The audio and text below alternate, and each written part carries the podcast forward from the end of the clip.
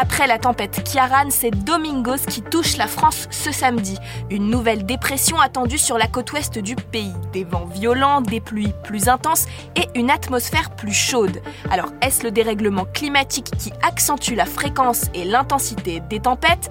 On pose la question à Salomé Robles, journaliste à bfmtv.com.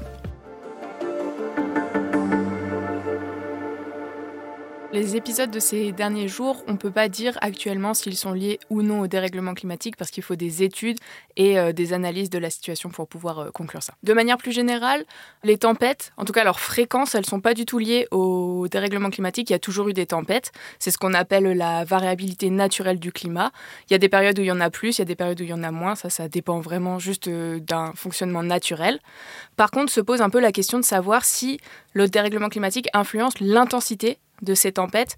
Aujourd'hui, il n'y a pas pour l'heure de consensus scientifique sur la question, parce qu'il y a beaucoup d'études qui sont faites, mais les dernières études, les, plus récentes en tout cas, vont dans le sens que le dérèglement climatique pourrait euh, en effet euh, intensifier les, les, tempêtes. Aucun lien ne peut être établi à ce jour avec certitude sur les liens entre dérèglement climatique et la force des vents.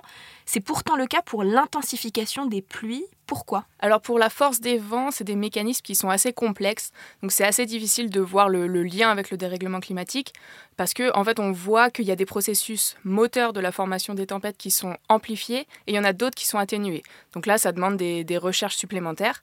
Par contre, pour ce qui est du, des pluies, on sait qu'un air plus chaud, donc à cause du réchauffement climatique, il va être plus chargé en eau. En plus, quand il fait plus chaud, il y a plus d'évaporation. Donc en fait, l'atmosphère va être beaucoup plus humide et ça, c'est vraiment un terrain propice en fait au développement des, tempêtes. Alors, on peut néanmoins attester qu'à l'aune du dérèglement climatique, les conséquences de ces tempêtes seront plus importantes. Tout à fait. Donc les conséquences en fait des tempêtes sont amplifiées. Il y a un exemple assez intéressant avec la tempête euh, qui vient de se dérouler, la tempête Kiaran, c'est que euh, comme il a fait très chaud les mois de septembre et d'octobre, les arbres ont toujours beaucoup de feuilles. Ils sont pas encore passés dans le mode automnal et du coup euh, les tempêtes sont beaucoup plus dévastatrices sur les arbres. Il y a beaucoup plus de chutes, beaucoup plus de casses parce que les arbres ont plus de prise au vent parce qu'ils ont encore leurs feuilles. Le, le, vent ne peut pas en fait juste traverser les branches. Donc ça c'est un premier exemple. Un autre exemple c'est la conséquence de la montée des eaux. On sait qu'avec le dérèglement climatique, la fonte des glaces, le niveau des mers et des océans est plus haut.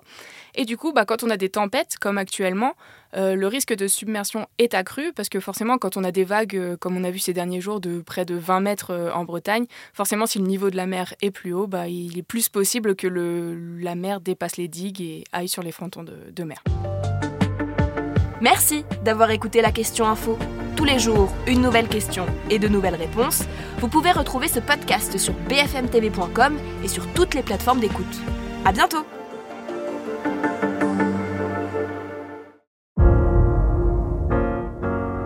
Vous avez aimé écouter la question info? Alors découvrez le titre à la une, le nouveau podcast quotidien de BFM TV. Les grands récits de l'actualité, des témoignages intimes, c'est tous les soirs sur vos plateformes préférées. Bientôt